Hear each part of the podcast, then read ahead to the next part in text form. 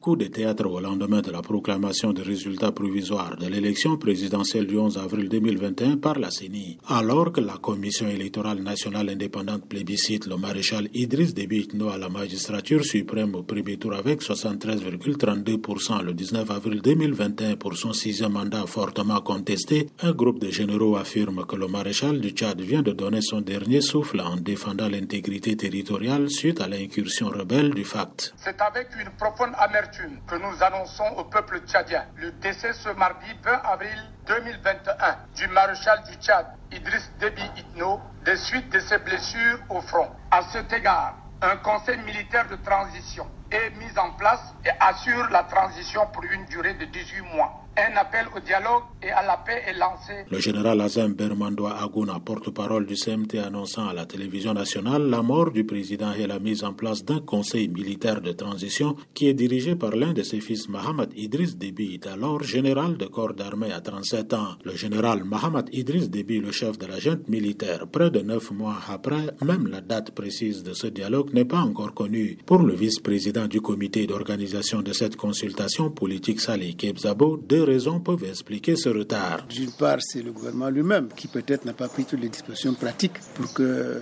les travaux commencent à temps. Mais le deuxième retard que nous observons, nous on pensait que ce pré-dialogue des politico-militaires aurait dû se tenir à la mi-décembre, mais les autres euh, Qatarites ont proposé plutôt que la réunion ait lieu à la mi-janvier. Le président du parti, les transformateurs membres de la coordination des actions citoyennes Wakitam, Dr Succès Masra, insiste sur les conditions de ce dialogue qui, selon lui, devrait être garanti en amont tel qu'exprimé par la communauté internationale. Si en amont les gens sont capables de ne même pas respecter ce que l'Union africaine demande, l'Union africaine demande la révision de la charte, les Nations unies demandent la révision de la charte, les Tchadiens demandent la révision de la charte. On dit que c'est très difficile de réviser la charte, mais c'est très facile de se donner un galon. Et vous voulez qu'on ferme les yeux et qu'on fasse semblant? L'hypocrisie a trop duré dans ce pays. Saleh Kebzabo revient à la charge. Moi, je pense qu'on a intérêt à faire le maximum, pas non plus demander Il ne faut pas monter sur un arbre et croire qu'on est seul à savoir monter sur un arbre pour crier fort. Tous les préalables sont examinés. Vous voyez, les préalables apparemment difficiles comme ceux des politico-militaires sont acceptés. Je ne vois pas quelles conditions extraordinaires ils peuvent poser. Tout le monde a échoué. Il est temps de prendre la balle au rebond et penser à la refondation du Tchad, estime docteur Succès Masra. Si nous n'avons pas échoué, le Tchad ne serait pas dernier au monde. Si nous n'avons pas échoué,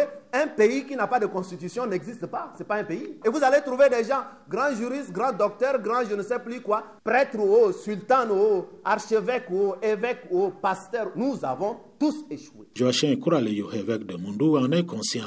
Ce n'est pas notre rôle d'influencer les Tchadiens dans leur choix politique. Si nous le faisons, alors nous sortons de notre rôle. Mais est-ce que c'est une raison pour nous taire? Non, parce que la Bible dit que si vous vous taisez, eh bien ce sont les pierres qui vont crier à votre place. Selon les acteurs politiques, si le prédialogue des politico-militaires est tenu en mi-janvier à Doha au Qatar comme prévu, la grande messe se tiendra probablement entre février et mars 2022. André Kodoumadjingar N'Djamena pour VOA Afrique.